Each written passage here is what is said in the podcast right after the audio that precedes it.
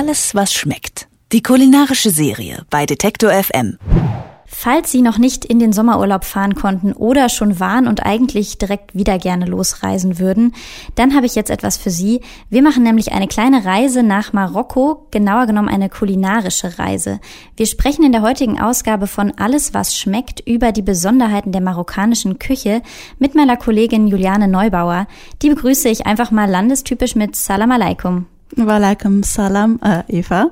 Eine schöne Begrüßungsformel, wie ich ja finde. Das heißt nämlich so viel wie Frieden für dich. Ich sag mal gleich vorweg, ich war noch nie in Marokko bisher, aber ich mag marokkanisches Essen. Wie, warst du schon in Marokko? Nee, ich war leider auch noch nicht da. Steht Na, auf meiner Liste. Äh, dann nehme ich dich jetzt aber mal wenigstens so ein bisschen mit. Ja, ähm, die Marokkaner haben bestimmt eine sehr andere Genusskultur als wir Deutschen, oder? Ja, das stimmt. Ich finde sie aber auch sympathischer, wenn ich ehrlich bin ähm, wenn ich zum Beispiel zu dir zu Besuch kommen würde, dann würdest du mir kein Bier oder Wein und Chips anbieten, sondern wir trinken gemeinsam Tee, wahrscheinlich sehr, sehr süßen Tee und essen dazu sehr, sehr süßes Gebäck, wie zum Beispiel Baklava oder Nüsse und getrocknete Datteln. Der marokkanische Tee ist äh, immer grüner Tee übrigens mit sehr viel Minzblättern und sehr viel Zucker eben. Das ist für uns hier in Deutschland äh, eher etwas ungewöhnlich. Aber ich finde den quietschsüßen Tee mittlerweile eigentlich auch ziemlich gut und generell finde ich es auch äh, gut, dass eben normalerweise nicht Alkohol, sondern Tee getrunken wird. Und abgesehen von diesen Datteln, was wird sonst gegessen? Um das herauszufinden, bin ich hier in Leipzig in einen marokkanischen Laden gegangen mit angegliedertem Restaurant. Casablanca heißt das. Und das betreibt seit 23 Jahren Rohan Miladi, dessen Vater in Casablanca auch schon einen Supermarkt und ein Restaurant geführt hat. Und er sagt, dass in Marokko Gewürze wie Safran, Kurkuma und Koriander ganz wichtig sind. Marokkanische Küche besteht aus äh, frischen Zutaten. Lamm ist beliebt, in Marokko ganz groß. Fisch durch den Atlantik und Mittelmeer und wird praktisch mit äh, Gemüse Gemüse gekocht, Koriander am meisten groß drin. Fleisch spielt bei den Marokkanern eine wirklich große Rolle, Lamm natürlich, aber auch Hühnchen und Rind. Ich verbinde mit der marokkanischen Küche auch solche Gewürzmischungen wie, wie Harissa. Ist das wirklich wichtig für die Küche? Ich glaube nicht unbedingt. Harissa ist so eine Art Tomatencremepasta aus Peperonis. Sie ist ziemlich scharf. Marokkanische Harissa etwas würziger und weniger scharf als die anderen nordafrikanischen ähm, Staaten oder wie die, die dort äh, üblich sind, sagt Radouan Miladi.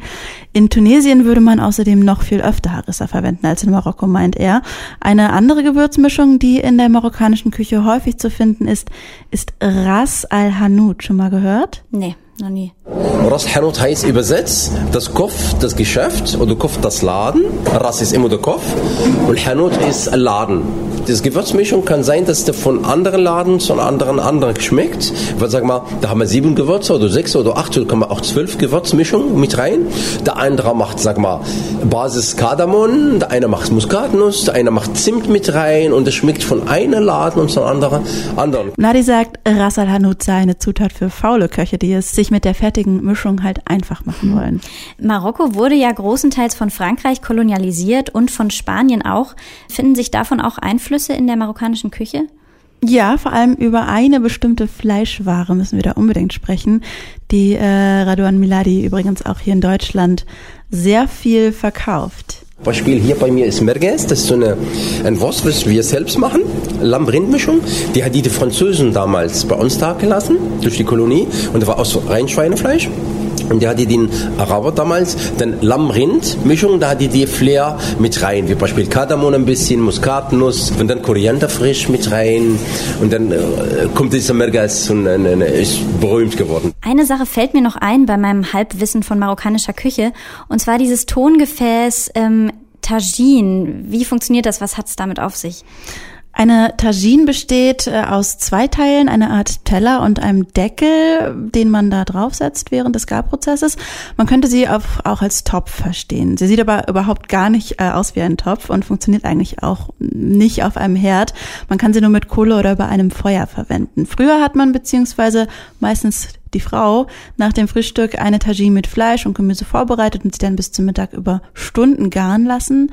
Dafür haben heute allerdings die wenigsten Zeit, sagt Herr Miladi. Er erklärt, wie man die Zutaten am besten in die Tagine legt. Äh, du machst praktisch das Fleisch drunter, da macht am meisten Zwiebel, Gemüse, Zwiebel in Scheiben geschnitten, dass das alles nicht klebt, weil Gemüsezwiebel hat am meisten Wasser. Da kommt Tomatenscheiben und da kommt das Fleisch Gewürz oben drauf und das kommt der Gemüse und wird wie Pyramide gemacht, Gemüsewahl, na klar, äh, und kommt das Deckel oben drauf. Und durch dieser Garen von unten, die Hitze, die geht von wir mal, Gemüse, Zwiebel, Tomaten, nimmt das Fleisch mit oder das Fisch, da geht zu dem Gemüse oben an den Deckel, kann die aber nicht weg, da kommt die wieder nach unten. Und dieser Prozess läuft das ganze Zeit in eine geringe Flamme, die ganze Zeit, deswegen ist das ganze Tagine an sich, von da ah, nach ein paar Stunden, das ist das Genuss an, an Tagines. Ja was man eigentlich mit einem normalen Topf nicht hinkriegen kann. Mittlerweile steigen geschäftige Hausfrauen aber auch in Marokko zunehmend auf Schnellkochtöpfe um. Schmeckt vielleicht ein bisschen weniger aromatisch, aber geht halt, wie der Name schon verrät, äh, schön schnell. Mir läuft auf jeden Fall das Wasser im Mund zusammen. Ich habe mit Juliane Neubauer über die marokkanische Küche gesprochen. Vielen Dank, Juliane. Sehr gerne. Alles, was schmeckt. Die kulinarische Serie bei Detektor FM.